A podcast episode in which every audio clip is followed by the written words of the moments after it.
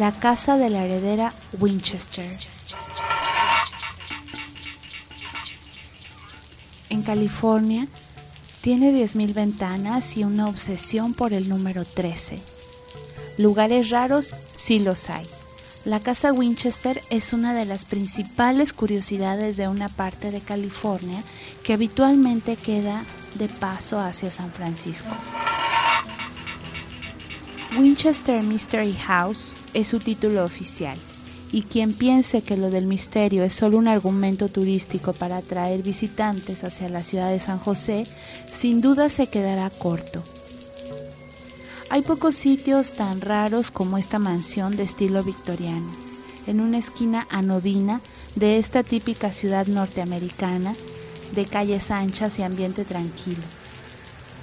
Sin embargo, las sorpresas se suceden apenas se cruza el umbral. Así que por las dudas conviene tomar en serio la primera recomendación de los guías. La casa Winchester solo se puede visitar acompañado. No desviarse nunca del recorrido propuesto porque nadie puede garantizar que el visitante perdido sea encontrado nuevamente. Para entender algo de esta casa, hay que conocer la historia de la dueña, Sarah Winchester, que dedicó 38 años de su vida a hacer y deshacer habitaciones, puertas, escaleras y techos. Aunque la casa sufrió algunos daños serios en el terremoto de San Francisco de 1906, fue restaurada y hoy se puede conocer las habitaciones y sectores principales en vistas de una o dos horas.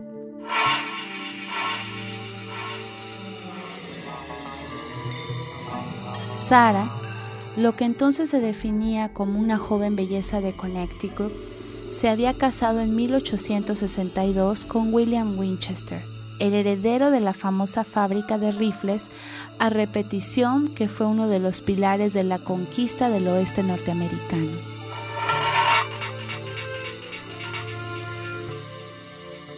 Cuando todo parecía encaminado, un matrimonio bien avenido en la alta sociedad de la costa este, una fortuna consolidada y un futuro más que brillante, Sara sufrió dos golpes de los que nunca se recuperaría. La muerte prematura de su hija Annie y años después la de su marido. Probablemente aparecieron allí las primeras señales de un desequilibrio que dictara su rara conducta respecto de la casa. Sin poder encontrar una razón natural para su tragedia, la buscó en lo sobrenatural y aconsejada por una medium de Boston, según la cual la pobre mujer estaba pagando las culpas de los Winchester, acosada por una legión de indios y soldados muertos por las balas de los rifles durante la conquista del oeste y la guerra de secesión. Fue entonces que decidió mudarse y hacer todo lo necesario para calmar a los espíritus malignos si les construía una casa especial para ellos, estaría a salvo mientras duraran las obras. En caso contrario, según la medium, sería la siguiente víctima de la lista. Cuanto de superstición y cuanto de desequilibrio había en Sarah Winchester es difícil medirlo pero con su mudanza a una granja de ocho habitaciones en San José comenzó la leyenda de la Winchester Mystery House. Sara murió en 1922.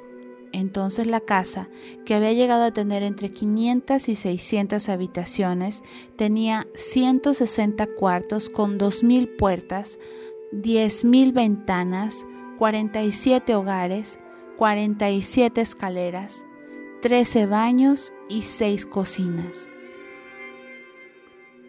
Se dice que ya anciana, pero siempre con una memoria prodigiosa, podía recitar uno a uno los objetos de cada habitación. Pero no es esto lo más curioso, sino una serie de rarezas en la construcción que nunca pudieron ser bien explicadas. Hay escaleras en forma de Y, escaleras con numerosos escalones, pero de pocos centímetros de altura cada uno, y escaleras que llevan a la nada. También aparece durante el recorrido una notable obsesión por el número 13. Escuchen esto, hay 13 baños. El decimotercero se llega subiendo tres escalones y cuenta con 13 ventanas. Todas las rejillas del desagüe tienen 13 agujeros. Muchas ventanas están compuestas por 13 paneles. El pavimento de la entrada está dividido en 13 sectores. Y en el dormitorio de Sara hay un armario con 13 ganchos donde se colgaban 13 vestidos. Los que usaba durante sus sesiones de espiritismo.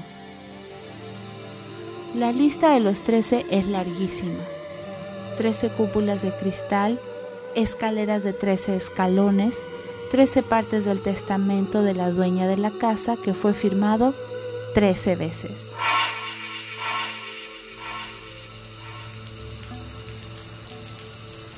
Más allá de las curiosidades y supersticiones, la casa es un tesoro histórico de decoración y arquitectura por muchos dolores de cabeza que probablemente le haya costado al arquitecto encargado de seguir los caprichos de Sara, de los pisos de marquetería que llevaron 33 años de trabajo exclusivo de un artesano, a los remates de bronce, todo parece haber salido de la más curiosa tienda de antigüedades.